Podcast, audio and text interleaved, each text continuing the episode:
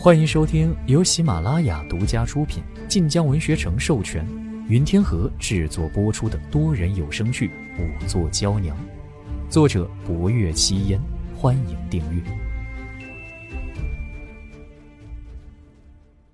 第三集，薄若幽定了定神，所以这宗案子其实有两位死者，那大人信鬼魂杀人吗？若是信，早先那么多案子都有托词，我何必遇到难处就叫你来？鬼魂会不会杀人我不知道，可人装神弄鬼害人却十分容易。大人，可要一并验了二爷的尸首？要验的，只不过眼下有些难。郑三爷在二爷死之后，仍然是一口咬定是二爷行凶。如今将二爷的尸体停灵在别处。只要官府查出二爷害老夫人的证据，因此二爷的尸首，官府至今还未曾勘验过。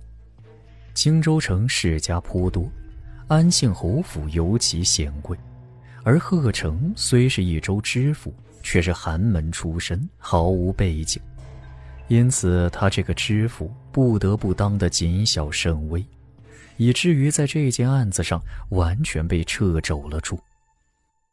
贺成额上不停出汗，足见其心焦无比。可看了眼外面已经西斜的日头，他知道不能再犹豫下去了。天黑之后，京城来的人到了，只会更麻烦。罢了，我现在便去找三爷商量。若能得准，你验尸，我是放心的。贺成有时谨慎胆小的过了头。可在公差上却极少疏忽轻慢，算得上为民请命的好官。于是不入幽道：“好，那民女在此候着。”贺成点点头，指了指旁边的厢房：“去那边待着吧，暖和些。”说完，他便转身出门，和衙差吩咐了一声，带着其中一人离开了院子。贺成一走。衙差又在屋外，屋内瞬间便只剩下薄若幽一人。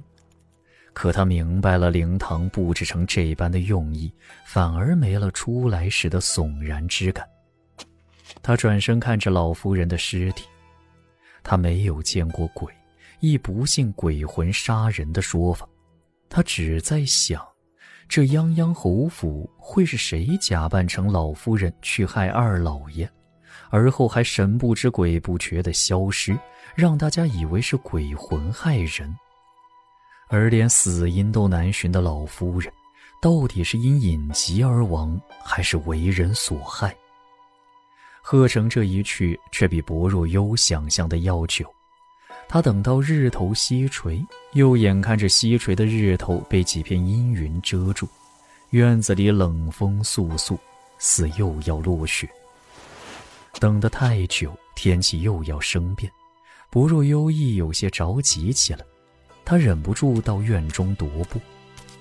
院子里素雪层叠，如白绫着地，和梁上灵幡相衬，无端让这小院更显得凄清惨淡。而眼看着贺成仍未出现，他一颗心也沉到了谷底。贺成耽误这般久。定是因为无法说服那二位老爷，除了剖验，还有别的办法吗？正在他陷入沉思之时，院外却终于响起了脚步声。脚步声繁杂，来者甚众。面色一震，薄若幽连忙往院门口迎去，可刚走到院门口，脚步便是一顿。来的人的确很多。他还没看见贺成，却先撞入了一双寒潭般的凤眸中。凤眸的主人身量英挺，五官俊逸，玄黑华袍加身，周身尽是桀骜贵胄的逼人气势。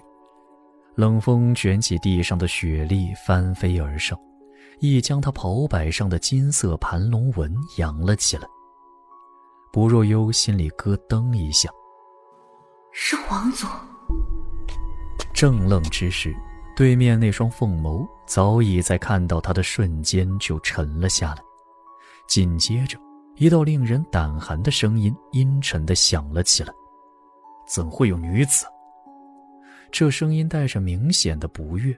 贺成忙从后面疾步上前，语声几乎有些惊恐：“呃，侯爷息怒，息怒，这是下官请来的仵作。”说着，他看向薄若幽，眸带警示：“哎，愣着干什么？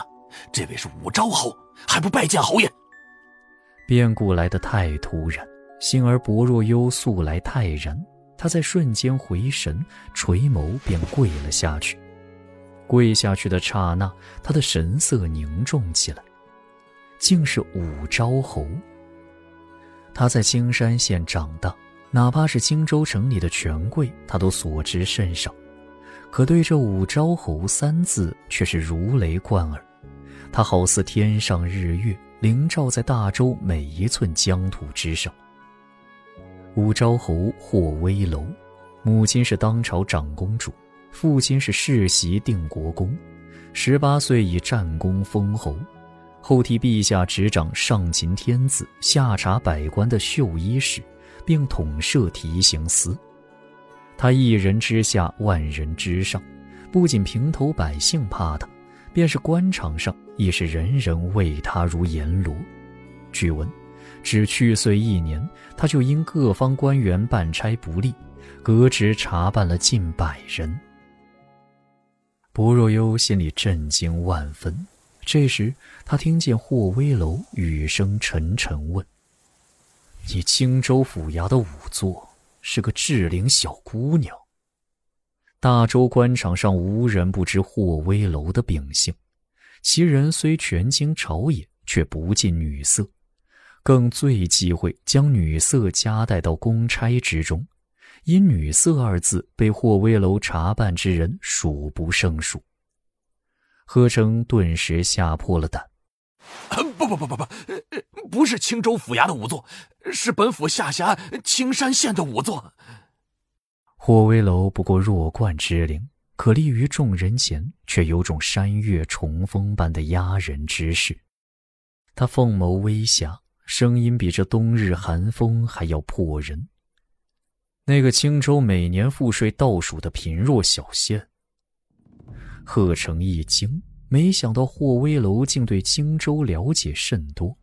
他怕害了下属，急忙找补：“呃，薄姑娘虽然在青山县衙做仵作，却并非是入了县级、有衙门文书的仵作，府衙也不会任用她。她，她因为会些医术，掩饰的手段高明，便一直帮府衙的忙。”既非贱籍，却从贱意，还是个女子，实在是闻所未闻。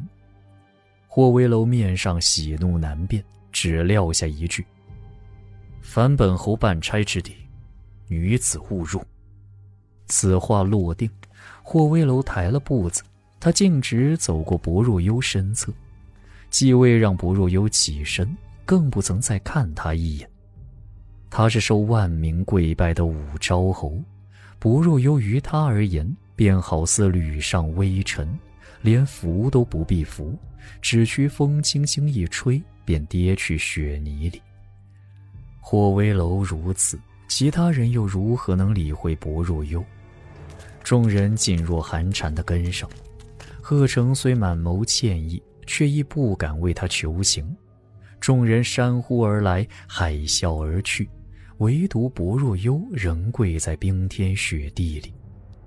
薄若幽虽未悲，却未受过这般轻鄙。他更觉得，即便他此刻起身离去，想来也不会惊动那位高高在上的武昭侯。